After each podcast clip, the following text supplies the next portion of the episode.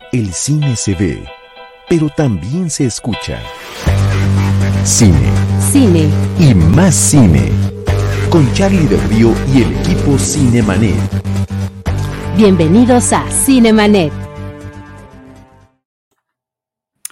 Muy buenas noches. A nombre de Charlie del Río, titular de Cinemanet, les mando un abrazo grande.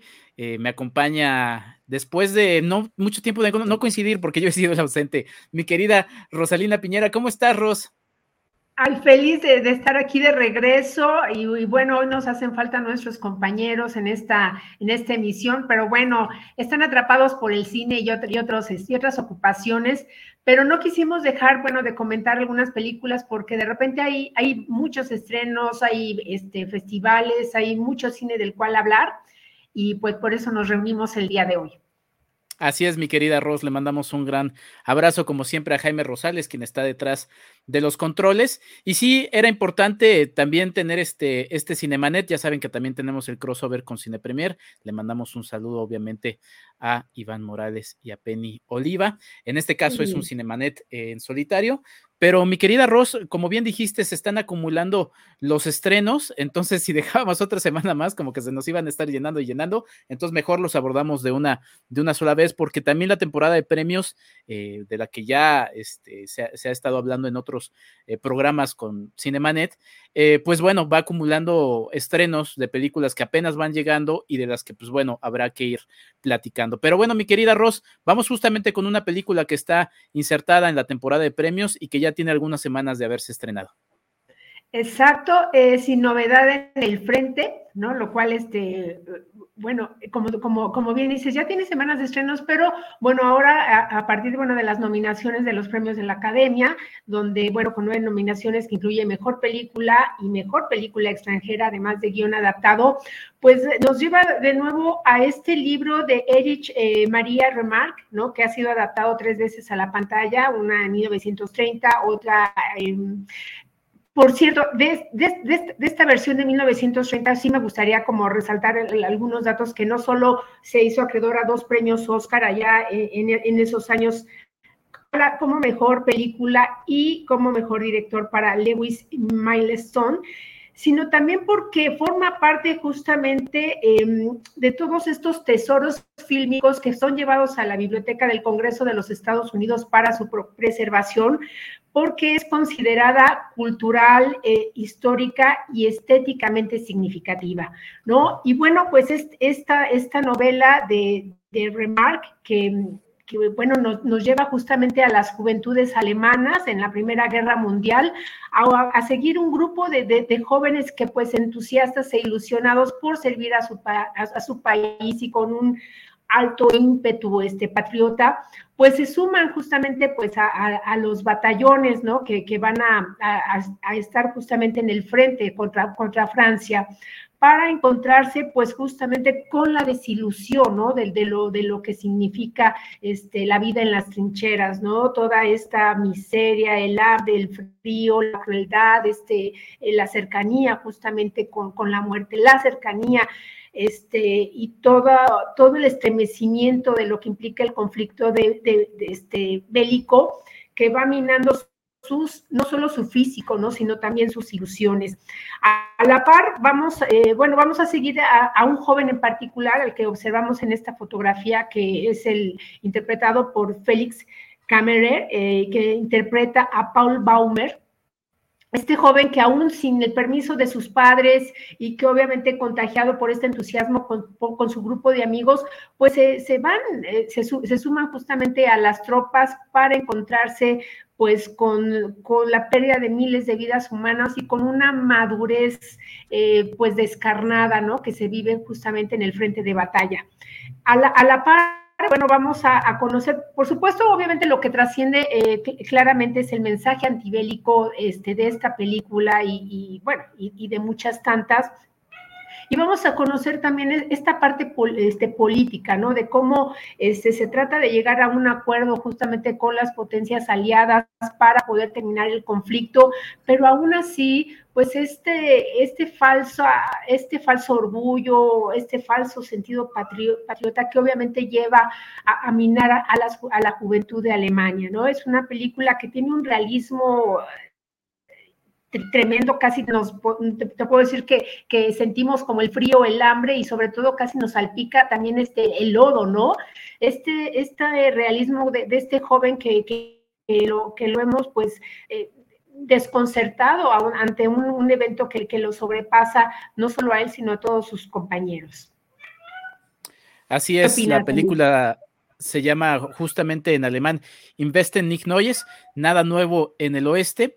Es una producción que además está impulsando Netflix. Para quienes les gustan siempre los, los datos, pues no era la película esperada para impulsar Netflix en los Oscar, pero pues bueno, se convirtió en esa, en esa película, una película del género bélico, que es un género pues ya muy, muy eh, tocado en el cine. Eh, podría parecer, y a mí, a mí me pareció una película interesante, pero entiendo que ya hay un desgaste sobre el tema, ¿no? O sea, finalmente lo que nos van platicando estas películas es pues, lo terrible que es la, la guerra, y pues eso ya nos queda claro. Entonces, este, creo que, o sea, creo que más allá de, de lo bien hecha que está, es, es una película que ya de alguna manera pues ya hemos visto en otro tipo de, de, historias. En este caso, bueno, se aborda eh, yo rescato que se aborda la Primera Guerra Mundial, que quizá dentro del género bélico es la menos eh, tocada, ¿no? Porque la Segunda Guerra Mundial es la más, la más retratada. Y también rescato el tema de que es una producción alemana, ¿no? Entonces es una, es una forma de ver eh, la guerra a través de los ojos germanos. Y pues bueno, con toda la crudeza específica de la, de la segunda, de la Primera Guerra Mundial, que sobre todo fue esta guerra de trincheras, ¿no? Y que la propia película nos va remarcando al final que fue una, ya, si ya de por sí la guerra es ridícula, esta, pues, se peleaban por unos cuantos metros realmente y, fue una, una guerra muy, muy, muy cruda, ¿no? Eh, las actuaciones me parecen, sobre todo la, de, la del protagonista que bien mencionaste, Félix eh, Kammerer, eh, termina siendo muy, muy interesante, prácticamente lleva el peso de la película. Y también algo que, sería interesante destacar es que a pesar de la crudeza de la historia que se nos va narrando, eh, hay, hay cierta luz. Como siempre, finalmente no todo es tan oscuro, a lo largo, inclusive dentro de algo tan crudo y tan oscuro como la guerra, nos vamos encontrando con episodios eh, de luz, ¿no? Es una película que dura eh, poquito más de casi hora y media, dos horas y media, perdón, casi dos horas y media. Y pues bueno, creo que es una película que visual, narrativa, eh, musical, sonoramente termina siendo eh, una película, pues diría entretenida, pero la verdad es que se la van a pasar sufriendo viendo estas escenas tan crudas de la guerra. Pero bueno, es una eh, fuerte contendiente. Yo no tengo ahí este, no es uno de mis temas favoritos, pero cómo está en las nominaciones, está en mejor película, si no me equivoco, y no me acuerdo si también en mejor película internacional. Extranjera. Extranjera, sí. Sí, y, bien dices, creo que aquí, eh, bueno, generalmente, bueno, en el cine bélico que, que, que, no, que, no, que nos llega o que tenemos oportunidad de ver, eh, siempre, bueno, lo, vemos a partir, bueno, de la mirada de, digamos, de los aliados, ¿no? En producciones estadounidenses. Y creo que sí hay que destacar que esta producción alemana, pues nos lleva a ver que, bueno, del otro lado de, de, los invasores, de los que fueron, digamos, eh, eh, los que organizaron justamente eh, pues, pues, las dos grandes guerras este, este, mundiales, pues también hubo mucho sufrimiento, también hubo sueños rotos, este, vidas perdidas, ¿no?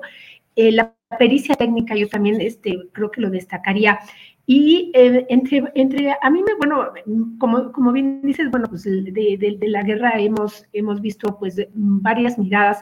Yo destacaría en, entre varios de sus aspectos la secuencia inicial que nos habla como de esta parte que no se maneja realmente mucho y que tiene que ver, que ver a partir de cómo eh, algunos de los cadáveres que son recogidos en, los campos de batalla, ¿no? Son despojados de su uniforme, de, de, todo, de todos aquellos, este, digamos, eh, todas las eh, las etiquetas que le dan identidad, ¿no? A aquellos soldados y que después los vamos a ver cómo son llevados para eh, ser los lavan, ¿no? Obviamente para este, eliminar el polvo, la sangre, este, el lodo y todo, para que después sean reutilizados por los nuevos soldados, ¿no? las tropas más jóvenes que se van a ir sumando a la guerra.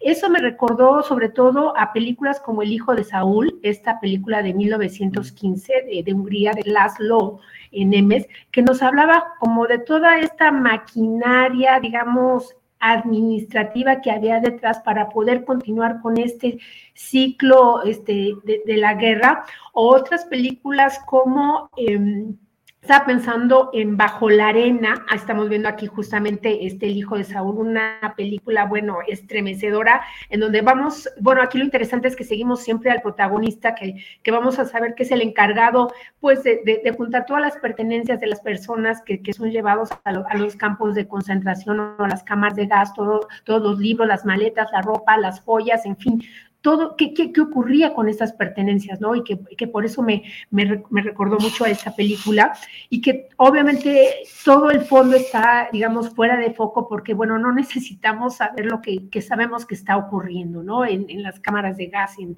y, en fin, en, en, todos estos campos de concentración. También esta película, sin novedad, en el frente me hizo recordar a, a Bajo la Arena, justamente de Dinamarca, una película del 2015. Eh, en donde justamente cuando, bueno, ya se, se, se, restablece en 1945, digamos, ya los acuerdos, digamos, para el término de la guerra, lo, un grupo de prisioneros, de jóvenes alemanes, porque hay que recordar que, bueno, los últimos soldados que se van sumando cuando ya son devastados, este, digamos, los soldados de edad madura, pues son los, son los adolescentes, ¿no? Casi niños que llegaban a sumarse a, los batallones. Y entonces son eh, considerados prisioneros y obligados a, limpiar todas las minas personales que habían sido sembradas en las playas danesas por los mismos, eh, por el mismo ejército alemán, ¿no? Y bueno, de otras películas que, que de alguna manera nos remite, sin novedad al frente, es por supuesto, Ven y Mira, ¿no? De Ellen Klimov de 1985, pues sobre todo esta mirada descarnada a este joven protagonista que no puede creer todo el horror que está viviendo y claro, el realismo que, que, que se ha vivido a partir, bueno, de la pericia técnica ¿no? Y em, de, películas o de, como Salvando al Soldado de, Salvando al Soldado Ryan de Steven Spielberg, que bueno, también es un referente en cuanto al realismo, ¿no? Que, que puede ser eh, estar justamente bajo fuego. Así es, mi querida Ross, nos indica por acá el buen James, que son nueve nominaciones las que tiene esta película al Oscar, y a partir también de lo que mencionabas de esta secuencia inicial en donde vemos eh, los uniformes, eh, o bueno, todo el proceso de, despojamiento de los uniformes de los soldados caídos y de repente su reciclaje, ¿no? Para los nuevos soldados, mm, termina siendo parte central un poco de la película, o si no es que toda la parte central, porque es hablar de la deshumanización, ¿no? De, la guerra, de cómo estos soldados que están justamente en el frente eh, terminan siendo, eh, pues sí, fichas de, un juego a nivel político, porque eso también se va dando en la película. La película no solamente se centra en, en el campo de lo, de lo militar en, en, el campo de batalla, sino que nos va contando eh, también la parte que se va llevando a cabo en, en, lo político, ¿no? En los acuerdos, en la gente que está eh, pues sí, limpia de, de, sangre las manos, ¿no? Porque dijiste eh, que, que, que, sientes que te salpica el lodo, pero también la sangre, ¿no? Porque la verdad es que es, es, es, una crudeza sí. que, va siendo presente, pero nos va presentando eso que al final, inclusive, pues bueno, sin revelar, tiene, tiene un peso importante toda esta narrativa de los juegos políticos y finalmente, eh, otra vez, hablar de lo, de lo ridículo de, una guerra, ¿no? Eso creo que, eso que, creo que queda clarísimo. Y además, bueno, también muy interesante este punto de vista por parte de los alemanes, eh, que durante mucho tiempo, y ya que hablamos justamente de cómo los Estados Unidos han tenido siempre una, una narrativa preponderante, obviamente como ganadores de, de, la Segunda Guerra Mundial y a partir de ahí de, pues sí, prácticamente del orden mundial, eh, pues para ellos eh, los, los, grandes villanos pues siempre han sido los, los alemanes, ¿no? Que no voy a, a exculpar todo, lo que hizo el gobierno de aquellos años de, en la Segunda Guerra Mundial, pero pues siempre es interesante y refrescante conocer porque finalmente, eh, finalmente este también termina siendo un, un antecedente, la Primera Guerra Mundial, de los hechos que terminaron llevando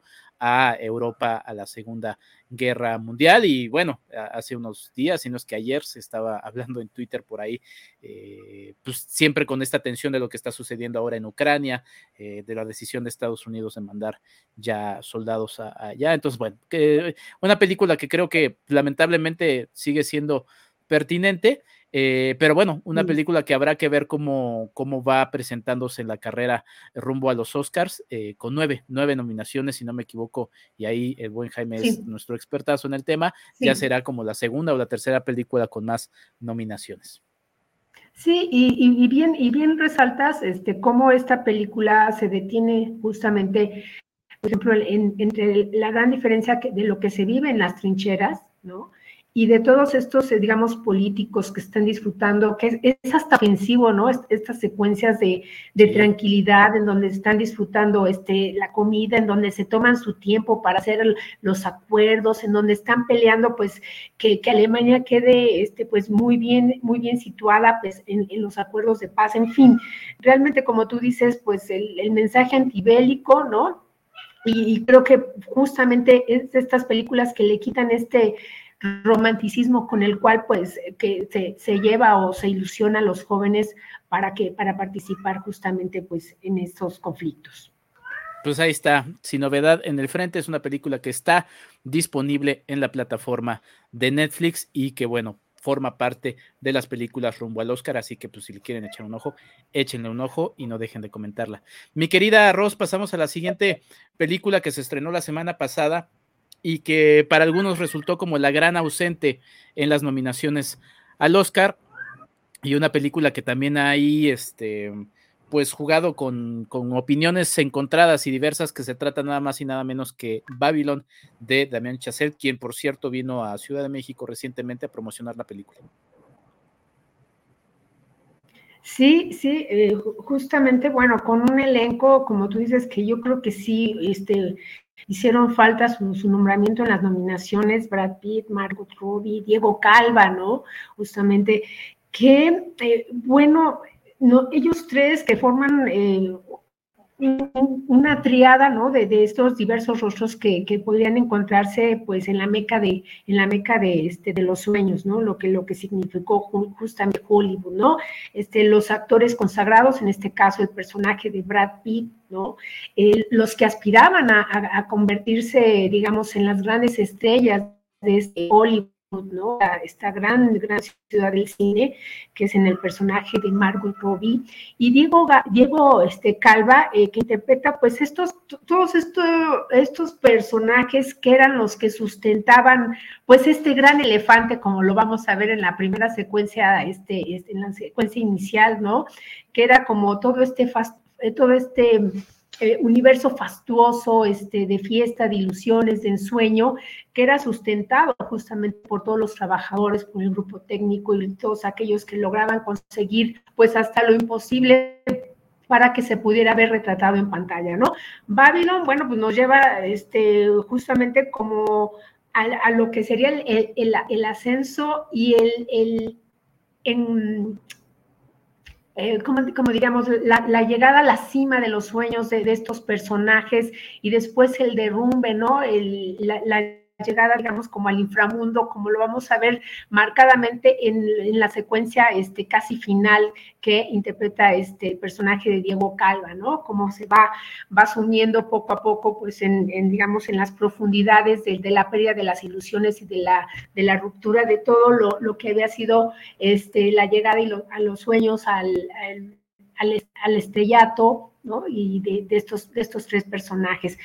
Obviamente, bueno, es una película eh, que es como un mosaico de, cómo eran estas grandes fiestas o estos grandes bacanales o los que, que, iban a ser este, eh, pues un, conjunto de, baile, de, desenfreno, de excesos, ¿no? Que se vivían en las grandes fiestas este, de, Hollywood y que eh, nos habla también de cómo los la llegada, por ejemplo, del cine sonoro, de algunos ciertos adelantos técnicos, pues viene a significar una gran prueba para, para algunos de los personajes y que obviamente nos remite a pues a, otras películas estaba pensando, por ejemplo, obviamente Cantando la lluvia, que también este, aborda qué, qué significó la llegada del cine sonoro y que fue pues un, un obstáculo que no lograron este, afrontar o enfrentar este, muchas de las grandes estrellas del Hollywood, del viejo Hollywood. ¿Qué opinas? Así es, una película que mm, a ver, es una película llena de excesos y esos excesos están justamente eh, representados tanto en su forma de, presentarse como en la propia narrativa. La película nos va hablando de excesos dentro de, la propia industria que va terminando, este, pues sí, recorriendo todo ese largo trayecto que ya eh, narras. Eh, destaco sobre todo el, tema de las actuaciones. Yo, creo que todas las actuaciones eh, tienen realmente puntos muy interesantes. Me gustó mucho y creo que es muy valioso eh, tener la presencia de otro mexicano en la industria de Hollywood, que es Diego Calva, quien a mi parecer creo que es, es, un papel que se va disfrutando mucho. Por ahí escuchaba que algunos compañeros hablaban un poquito de que les sacaba del juego el de repente escucharlo hablar demasiado en español pero pues, yo la verdad es que no tuve problema, me dio mucho gusto ver a, Diego Calva, me dio mucho gusto saber que un realizador como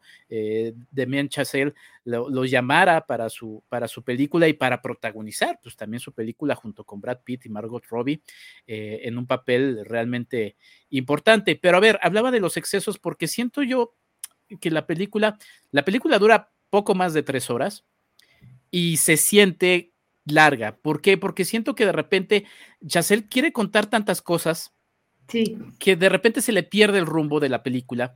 Y ahí es donde yo siento que se le va, o sea, no solamente los excesos que va presentando sino, y, visuales, sino que de repente fue demasiado excesivo en lo que quiso plantear, que se le termina escapando eh, de las manos. Ahí es donde a mí se me pierde mucho el, el tema y termina siendo también bastante obvio yo te piden al final de, la, visualización de la película, mi querida Ross, un comentario, ¿no? Y yo, muy a broma, decía una carta de amor al cine, porque eso es lo que quería decir, eso es lo que quiere que Damien Chazelle decir, aunque ya acaba de decir por ahí que no, que es una como una carta de odio al cine o algo así, ¿no?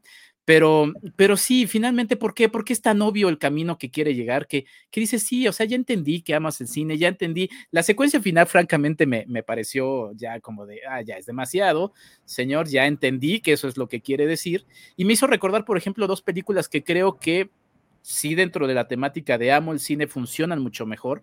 Eh, Ed Wood, que es una película eh, clásica de, de, Tim Burton, en donde para quienes nos gusta justamente revisar el tema de los autores, creo que resulta muy interesante. Y otra que, por ejemplo, sin tantas pretensiones y con mejor forma narrativa, termina consiguiendo eh, lo que el propio Damien Chazelle quiere hacer, que es Last, Last, Action Movie Hero, que es una película protagonizada por Arnold Schwarzenegger y que quizá algunos este, podrían decir, ¿cómo? De verdad, chequenla, está en HBO Max y creo que también la parte eh, de esa película, sin tanto artificio provocado por Chazelle, creo que termina conjuntando mejores elementos para, para realizar. Ahora, tiene escenas eh, lindas.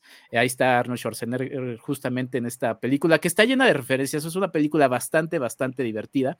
Eh, pero bueno, regresando a Babylon, Babylon tiene momentos, eh, sí, interesantes. Todas estas secuencias en donde vemos a Margot Robbie descubriéndose como una gran actriz del cine silente, ¿no? O por el otro lado, Margot Robbie enfrentándose a las primeras grabaciones del cine sonoro, ¿no? Creo que esos momentos eh, valen, valen la pena. He de decir que también me gustó la parte musical, sí, muy, con muchos ecos a, lo que ya conocemos de trabajos anteriores como, como Whiplash y La La Land, que por cierto se reestrenaron con motivo de eh, eh, la llegada de Babylon a los cines, música de Justin Horwitz. Y pues bueno, creo que eso, además de lo que ya les menciono, eh, lo agradable que resulta ver a, Diego Calva en estos duelos actorales. Em, entonces, bueno, creo que esos son los aspectos, pero finalmente narrativamente creo que se le desborda, creo que tres horas y cachito ya es too much y la secuencia final, de verdad, de verdad, estuve a punto de, largarme y decir, ya le entendí, nada más y nada menos que sí, ama el cine, señor, y que sí está, está bien. Inclusive, creo que es reiterativo frente a una de las mejores escenas de la película, inclusive protagonizada por Brad Pitt.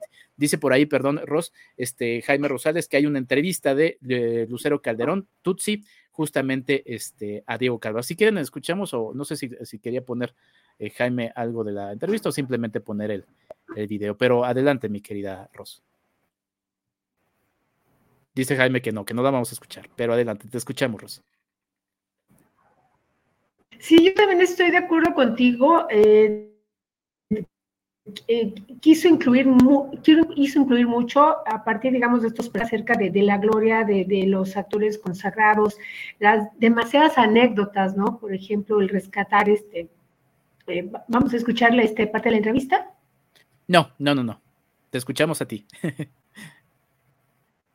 Ajá. Sí, eh, por ejemplo, demasiadas anécdotas, ¿no? Por ejemplo, toda esa secuencia en donde de repente eh, las, las cámaras se, se, tronaban, algunas este, se rompían, ¿no? Porque obviamente pues, al, estar este, filmando, digamos, en, digamos, algunas secuencias de batalla, pero eh, la llegada del cine sonoro, este, cómo demostrar que eras, eras una buena actriz, este, el romance, la crítica cinematográfica, en fin, hay demasiadas anécdotas y demasiado que quiere contar justamente este director.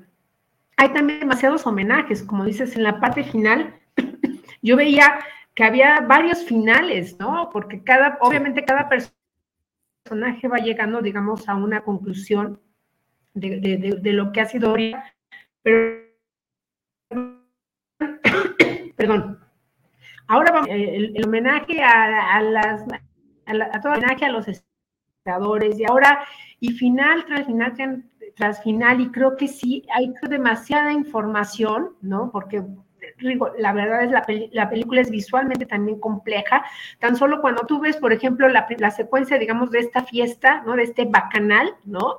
Si, si, si nos pusiera, digamos, este, congelada una secuencia, pues tú, puedes ver pues, la, infinidad de, acciones y de personajes que, están viviendo, que están conviviendo tan solo en, en este lugar, ¿no? Y es, por ejemplo, retratar, tan solo el glamour, retratar cómo fue la perdición y la caída de los ídolos, retratar eh, lo que significaba, por ejemplo, el personaje de Diego Calva, que también ocupa el, lugar como del espectador, ¿no? Del, del, que se ilusiona, el que se, siente, el que aplaude, el que, el que vive justamente todo, todas estas fantasías que se presentan en pantalla. Y, bueno, claro que, que, da mucho gusto ver a Diego Calva y su interpretación, porque me parece que, es una presencia muy fuerte, muy poderosa y que, que da como todos los matices, ¿no? Que se, que, se le solicita, ¿no? El hombre enamorado, este, el aspirante a, ejecutivo cinematográfico, el hombre que resolvía los miles de problemas. Yo lo, recuerdo que haberlo visto en esta película de Te Prometo Anarquía de Julio Hernández Cordón, eh, que habla, por cierto, bueno, de unos donadores de sangre, bueno, de unos reclutadores de donadores de sangre para un mercado negro que, que es una historia que termina de, manera muy cruel. Tú ya observabas en él como, como esta fuerza, pero me parece que ha sido una elección maravillosa para interpretar a este personaje y poder eh, conseguir este triángulo pues de, gloria y tragedia, ¿no? De, que, de, la, de los que habla Babylon.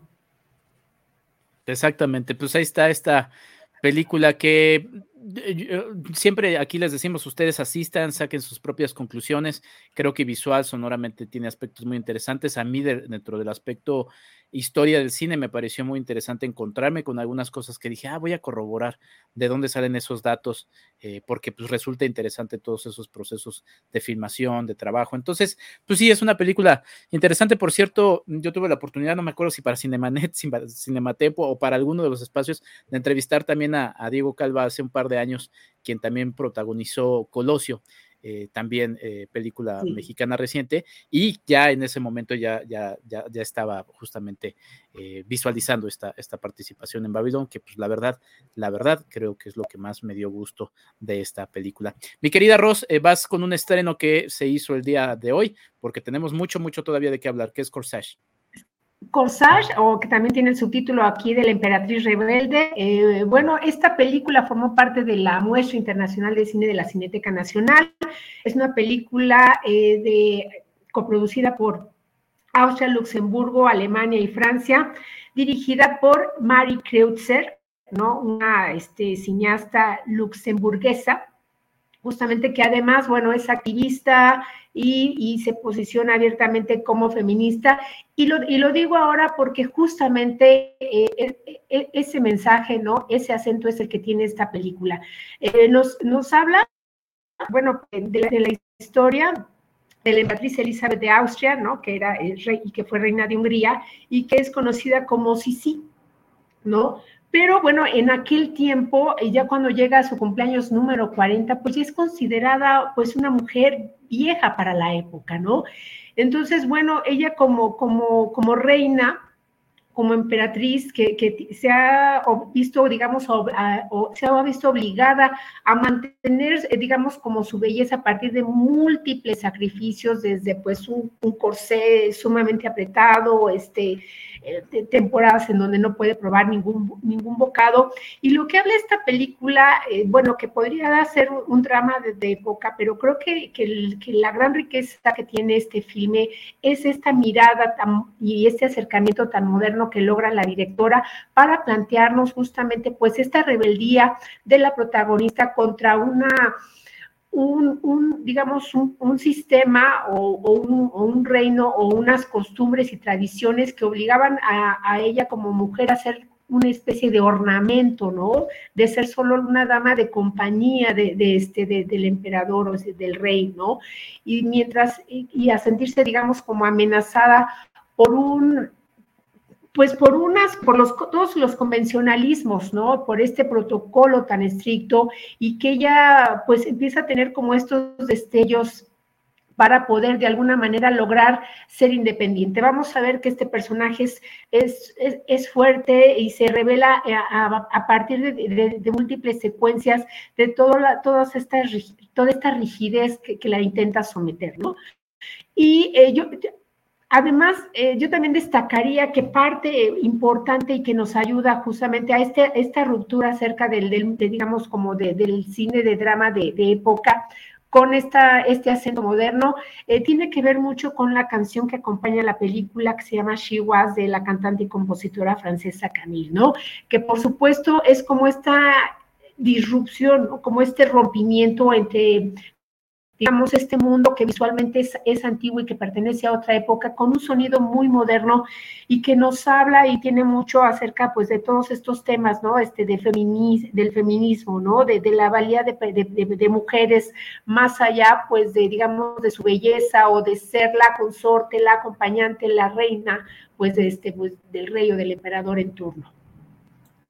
Pues ahí está Corsage. Ah, que es protagonizada, ajá, por, sí, perdón, por Vicky Krieps, ¿no? Esta este, actriz que hemos conocido en películas como Viejos de M. Night Shyamalan o El hilo fantasma de Paul Thomas Anderson y que también recientemente la vimos en la película de La isla de Berman eh, de Mia Hansen Love, ¿no? Y donde, bueno, se, se ha vuelto también ya como un rostro muy familiar ustedes en cuanto la vean en pantalla lo van a recordar.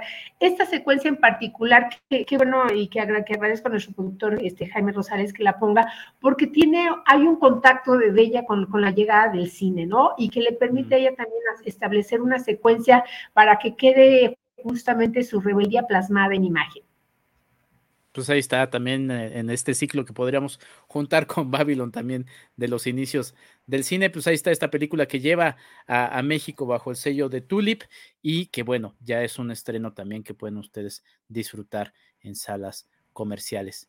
Mi querida Ross, voy rápidamente a comentar otra película que ustedes pueden ver en plataforma, se llama Los Minutos Negros, es una película dirigida por Mario Muñoz, basada en una novela de Martín Solares, con eh, Leonardo Ortiz Gris y Cristian Ferrer como eh, personajes protagonistas. Es una película que pasó por el Festival Internacional de Cine de Morelia, llega bajo el sello de Videocine a su plataforma, bueno, a la plataforma de VIX Plus, que es la que está utilizando Videocine también para promover distintos de sus, eh, de sus producciones.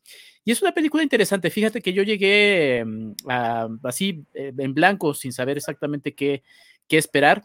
Es una película que algunos han comparado un poco con, con Seven, por la temática es una película policial eh, en los 80 de nuestro país, en México, para ser específicos en Veracruz, pero que por la camaradería entre Cristian Ferrer y Leonardo, y Leonardo Ortiz Gris, por, por, sus personajes, yo pensé inclusive hasta, hasta en Arma Mortal, pero la verdad es que toda esta crudeza que, mencionaba, algunos la comparan con, Seven, sí, sí son los momentos en los que a pesar de que hay un buen humor y hay, parece que es una película muy, muy fresca en cuanto a los peinados del personaje de, de, Ortiz Gris, también por ejemplo ahí está Mauricio Isaac, que lo vemos con, con una cabellera realmente abundante y en la forma en la que hablan, el personaje de Leonardo Ortiz Gris por ahí aparece que pudo haber sido en algún momento músico de Rigo Tobar, o sea, dentro de esa ligereza, nos estamos encontrando frente al sí. caso de eh, feminicidio y de corrupción eh, en Veracruz, donde está involucrado el sindicato de petróleos.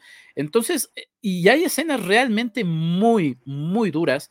No, no quiero decir más sobre la película, pero de verdad, eh, o sea, maneja muy bien y creo que eso es muy, muy interesante de Mario Muñoz, el director, la forma en la que balancea tanto el, ritmo ligero como la crudeza del caso que se va eh, narrando. Y también algo y a destacar y que también me hace pensar de repente en estas películas, como ya lo mencionábamos con Babylon, que de repente se me hace excesiva, es la, la, la economía narrativa de la cinta. Dura hora y media, se te pasa rapidísimo y va al punto, te va a contar lo que te necesita contar y, creo que es una película que a mí me hubiera gustado y creo que hubiera sido muy interesante poder ver en, pantalla grande. Es ya parte de una estrategia de videocine también de lanzar sus producciones a partir, a través de, VIX Plus. Estaría interesante platicar con ellos cómo ha funcionado eh, este tipo de lanzamientos, pero creo que era una película que podría haberse, haberse presentado en, salas de cine. No estoy hablando de que es una eh, genialidad eh, que, vaya a arrasar en, los premios Ariel, que son, como, son, son, son los, uh, los mexicanos, ¿no? Em, pero sí es una película entretenida. La verdad es que la pasé, la pasé bien. Eh, aquí estamos viendo a Leonardo y a, a Cristian, eh, quienes hacen dos papeles que realmente son muy, muy, muy entretenidos.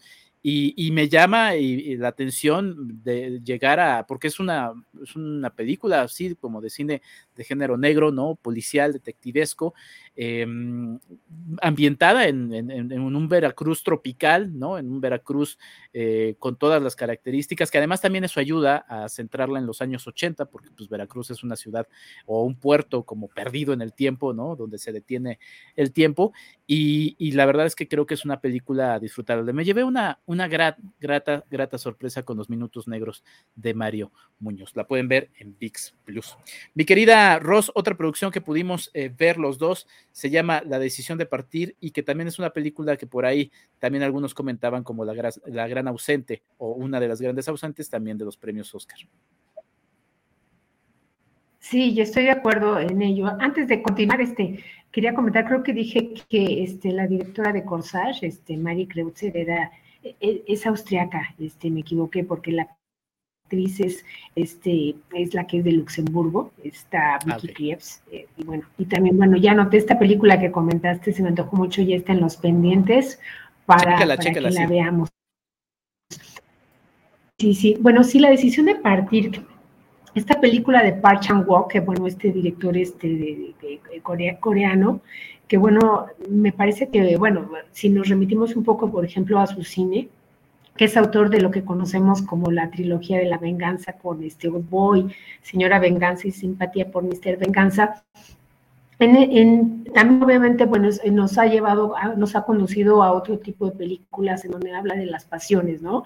Tal vez podríamos hablar de una trilogía sobre la pasión, eh, no sé, con películas como Set, que sobre, bueno, que es como un acercamiento a, los vampiros sumamente interesante, este, La doncella y por supuesto la decisión de partir que nos remite eh, pues al cine negro, ¿no? A partir, bueno, de la historia de un detective que está investigando pues la muerte de, un hombre eh, que han encontrado, digamos, en, la, en, las, en montañas, un, eh, haciendo senderismo, y que, bueno, resulta que la principal sospechosa es justamente la esposa, ¿no?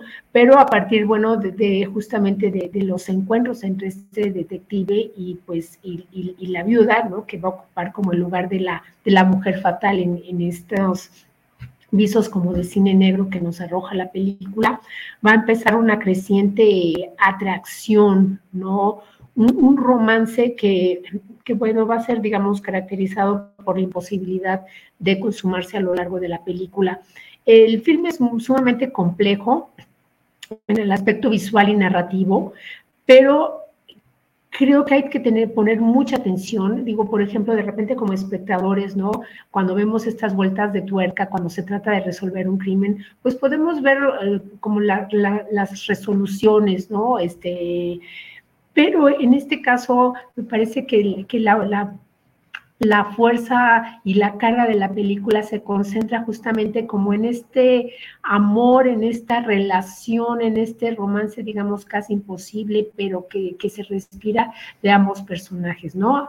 La belleza de, las imágenes, en particular, bueno, esta eh, trágica y tan poética secuencia final, ¿no? Que es como de manera angustiante, forma parte como de un complejo rompecabezas para eh, resolver este misterio que nos ha entregado eh, este, este, director en la decisión de partir. Sí, una película, a mí me pareció una película muy interesante. Em, de repente pensé sin querer en, Jackie Brown de, de, Tarantino en, en, el siguiente aspecto. De repente es tanta la, la, la, la, fama y, y, lo célebre de Park Chan-wook sobre, sobre su trilogía de la venganza, que la gente y los fanáticos, pues obviamente de la trilogía, pues iban a ver, o sea, esperaban ver otro tipo de película, ¿no? Pero, pero siento que, que, es una forma diferente de, de abordar, porque estamos viendo su, su, sello autoral, o sea, no deja de ser también una película em, cruda, es una historia de amor, pero una historia de amor, este, pues sí, torcida, ¿no? Muy, muy torcida. Em, retorcida. retorcida, exactamente. Y además retorcida, porque se sienten también como dos películas, ¿no? Digamos que la, película está dividida en dos partes. Al principio nos va contando algo, de repente toma otro aspecto y nos va contando algo. Y, y va visualmente presentando unos momentos muy interesantes a nivel diálogo también. Es una película a la que hay que ponerle mucha atención porque vamos reconstruyendo justamente un, rompecabezas. Eh, las actuaciones, la verdad es que todas eh, muy interesantes y, hay muchos ecos eh, comunicantes entre, porque la, la, chica que es como la, protagonista de la película es de China, el, protagonista hombre es, es, coreano y entonces ahí nos vamos encontrando con una historia que va realmente sí atrapándonos en el ritmo que, que, Chan-wook nos, quiere ir involucrando, pero que nos va llevando justamente a ese cierre que sí es sorprendente, es un cierre muy interesante y un cierre, pues sí, poético, como bien acabas de decir, mi querida Ross, eh, una película muy bien eh, pensada, muy bien trabajada, en donde se toma su tiempo, eh, pero lo va, lo va desarrollando y lo va llevando a un puerto, pues realmente interesante y es una película que te deja ahí pensando como en distintas, en distintas cosas. Por cierto, por ahí este, pues sí dividirá, no sé tú como mujer qué te pareció un poquito la historia central, porque algunos podrían decir, oye, ¿qué le pasa a este personaje? ¿Por qué suceden? Hay un, hay un tema ahí este, con el personaje principal. Em, pero bueno, la verdad es que me pareció una, una, película muy interesante, me gustó, me gustó mucho, eh, me tocó verla a mí recientemente en la Cineteca Nacional, se están llenando, eh, pues sí, las salas con, con, esta película, porque es un autor eh, querido, es un autor reconocido, y este, y pues nada, la verdad es que es una película que pueden ver y deben ver de manera legal, como dice el buen Jaime Rosales, aguas con lo que presumen, es una película que vale la pena echarle un ojo. Bueno, y que ahorita tenemos la fortuna de verla en pantalla y como tú dices, creo que hay escenas que de repente pueden ser son los, momentos clave, pero donde están como estas gotas de, yo diría como de romanticismo. Fíjate que como, como bien decías, este, creo que este director ha madurado respecto a, su, a, su, a, su estilo narrativo, a su estilo narrativo, ¿no?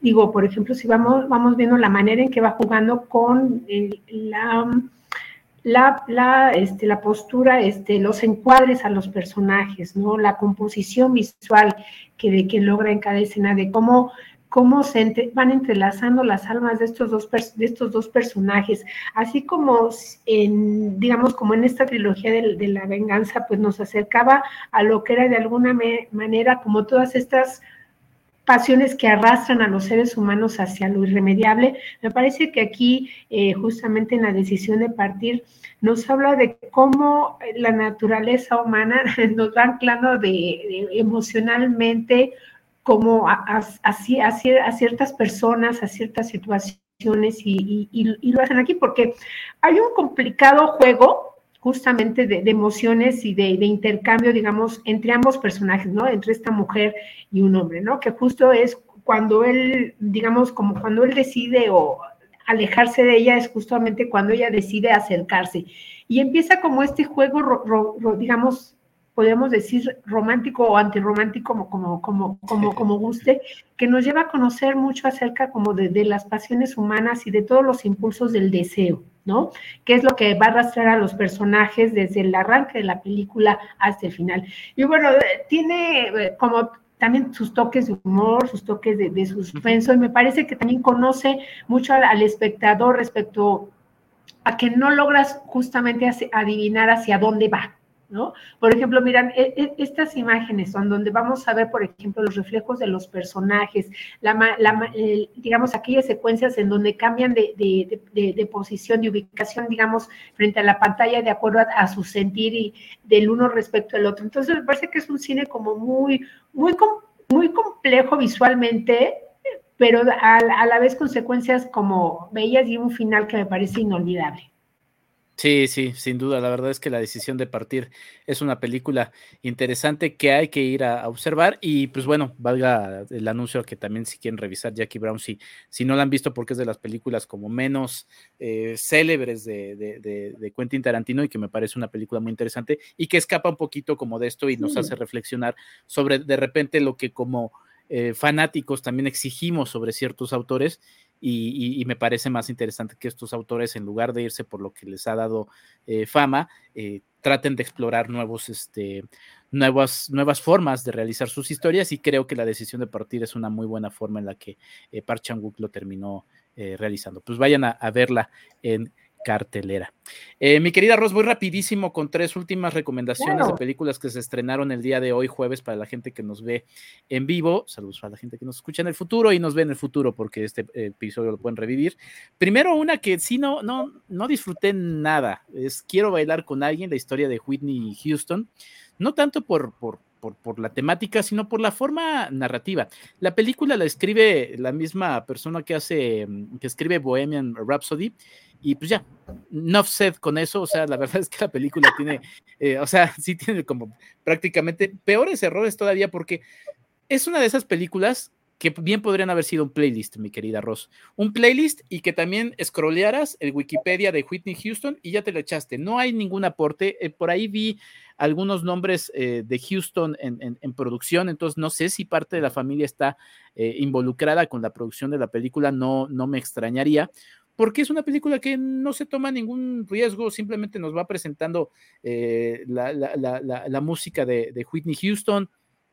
Eh, y ya, o sea, pero bien podrías, o sea, realmente de verdad podrías decirte, ah, te van a presentar estos shows, vas a YouTube, los, los buscas, es mejor aún porque ahí estás viendo literalmente a, Whitney Houston interpretándolos y, y, ya, pero la verdad es que es una película sin, sin pena ni gloria, imagino que para los fanáticos de Whitney Houston podría tener su interés de revivir en una pantalla grande estos momentos icónicos, pero la verdad es que más allá de eso, la película es bastante olvidable y, pues ya, ¿no? O sea, la verdad es que no hay mucho más que decir sobre Quiero bailar con alguien, la historia de Whitney Houston, que bueno, llega a cines.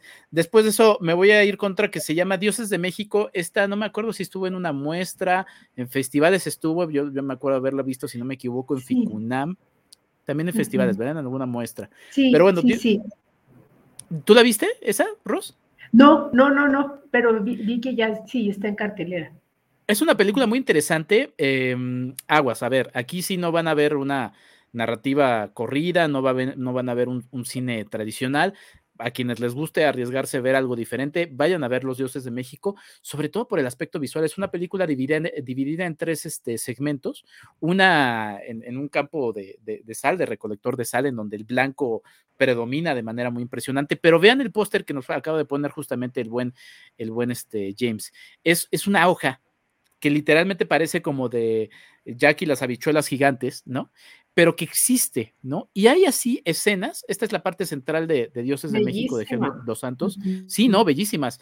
Esas escenas son fotografías prácticamente eh, de museo, por cierto, hace, hace algunos meses, o si no es que hace un año, estuvo en el Museo Nacional de Antropología una exposición también de stills de la propia película, y hay escenas que de repente uno dice, ¿cómo llegó Helmut Dos Santos a esos espacios?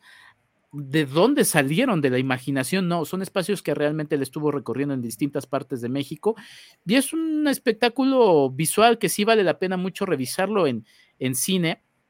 Eh, por la maravilla eh, del ojo y, la calma y el detenimiento que la, que la película va, va, va, teniendo, ¿no? Es una película que muy difícilmente se habría podido realizar bajo los esquemas de, necesita generar tantas este, eh, eh, audiencias y, llegar comercialmente a la, gente. Es una película arriesgada y que me parece de, un, gran, gran atractivo eh, visual justamente con estas imágenes que el buen Jaime nos está proponiendo. Dioses de México, por cierto, eh, si tienen curiosidad, en mi podcast, Enrique Figueroa MX, tuve dos entrevistas en donde hablé con Helmut, una en el marco del Festival Internacional de Cine de la UNAM y el otro justamente con él en el Museo Nacional de Antropología e Historia, en donde pude recorrer algunas de sus imágenes, pues platicando con él. Entonces, bueno, ahí está Dioses de México. Y para cerrar, una película que llega de Argentina, eh, El suplente de Diego Lerman, es una película que llega bajo el sello y también bajo producción de Pimienta Films a México. Eh, recientemente estuvo Diego Lerman, si no es que todavía sigue aquí en México promocionando la película,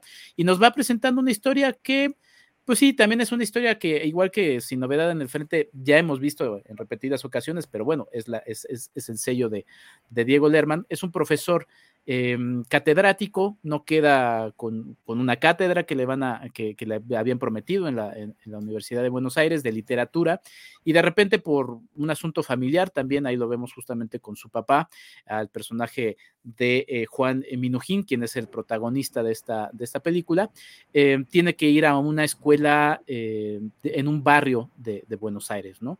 Y ahí se va encontrando con las historias de distintos chicos, eh, con historias rotas, con familias rotas, eh, se va involucrando también en un tema ahí de, narcotráfico y vamos viendo pues esta tradicional historia del profesor que les va, primero va a aprender él justamente todas estas este, situaciones eh, que lo van a confrontar con su propia realidad y se va a encontrar con, elementos muy interesantes.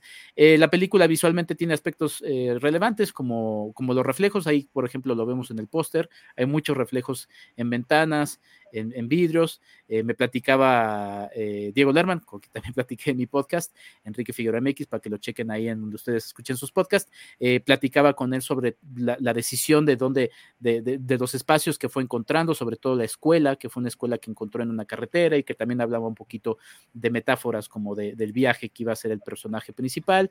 Y pues nada, es una película entretenida que, por cierto, ahí entre los muchos que están cubriendo el Festival de Sundance allá en Estados Unidos, eh, vi por ahí que eh, se presentó una película de Eugenio Derbez que parece que algunos remitió justamente al propio El Suplente. Entonces, pues bueno, habrá que, habrá que echarle ojo a El Suplente, que en Argentina está en la plataforma de Netflix, está en el primer lugar, por lo menos la semana pasada así estuvo. Y pues bueno, es una película que habrá que echarle ojo, eh, está en cines comerciales, mi querida Rosa. Entonces ahí están eh, Dioses de México, El Suplente y la de Whitney Houston, que si quieren verla, pues adelante y ya nos dirán también qué les pareció. Pero bueno, estas son las, las muchas recomendaciones, mi querida Ros, mucho que ver en el cine y todavía se nos quedó más en, en, el tintero. Sí, por cine no paramos y ahorita que estaba viendo, bueno, ya, ya tenemos mucho cine para ver también este fin de semana. Gracias por tus recomendaciones. Estaba pensando Dioses de México, eh, pues qué importante y bueno, qué belleza de imágenes nos, nos presentó aquí este Jaime Rosales y qué, importante es todo este cine que, que, recupera la identidad cultural, ¿no? A partir, bueno, de todo aquello que, que generalmente no vemos, ¿no? Que, que, bueno, que no tenemos como esta cercanía, que forma parte, bueno, ve nada, ve nada más, no bueno. Hay una en particular, mi querida Ross, que cuando la vean y, y, vela, te invito a que, a que la veas, hay una escena en donde hay un esqueleto gigante en medio del desierto. Y dices, ¿qué es eso?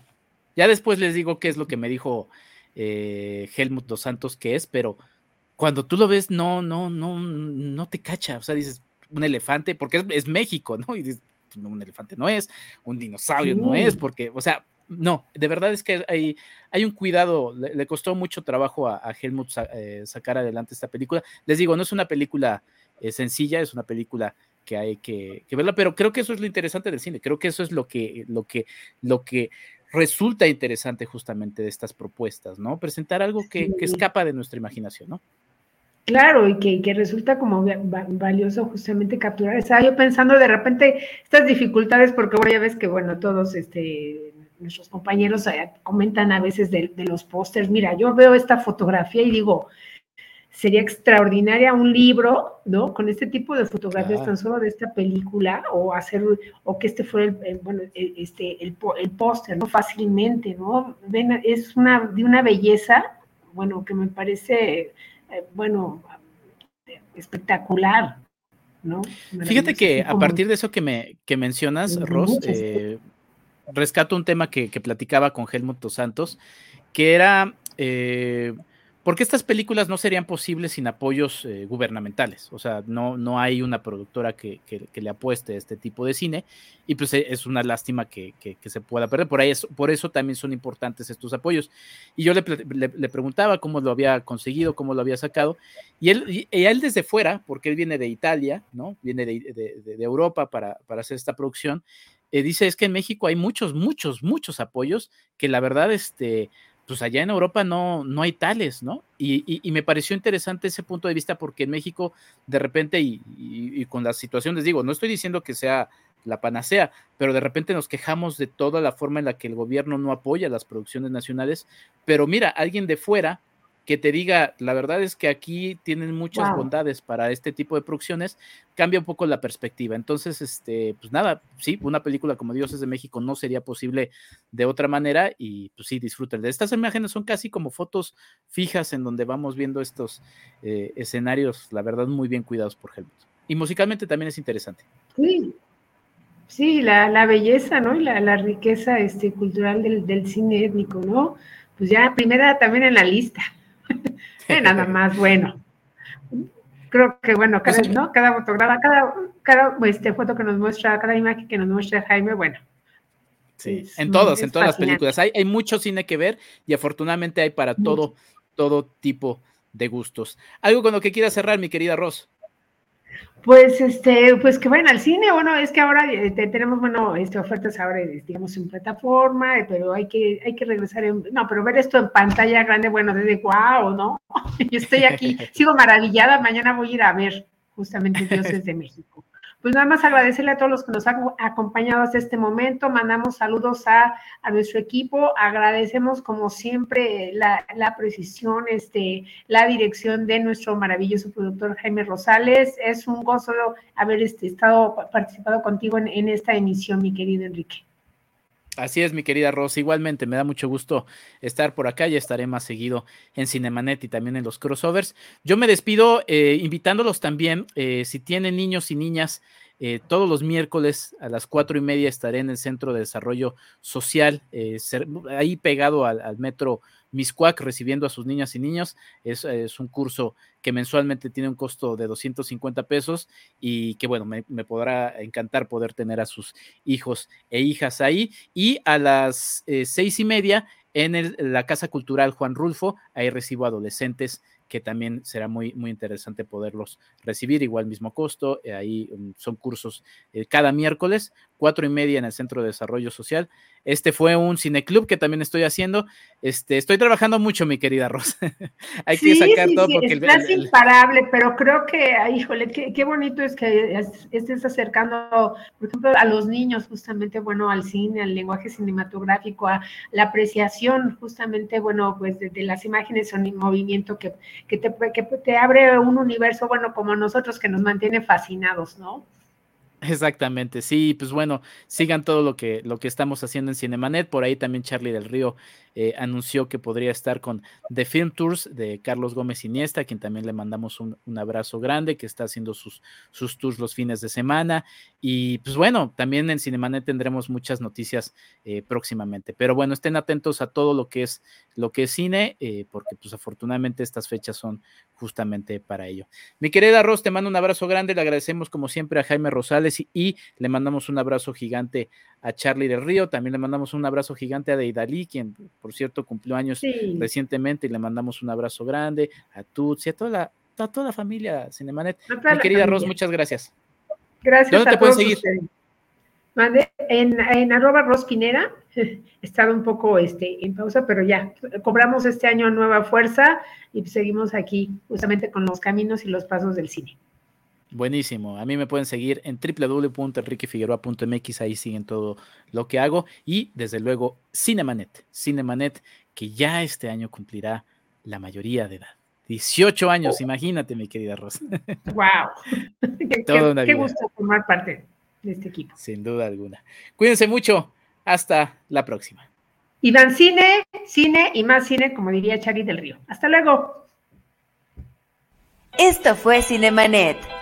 El cine se ve, pero también se escucha. Les esperamos en nuestro próximo episodio. Cine. Cine. Y más cine.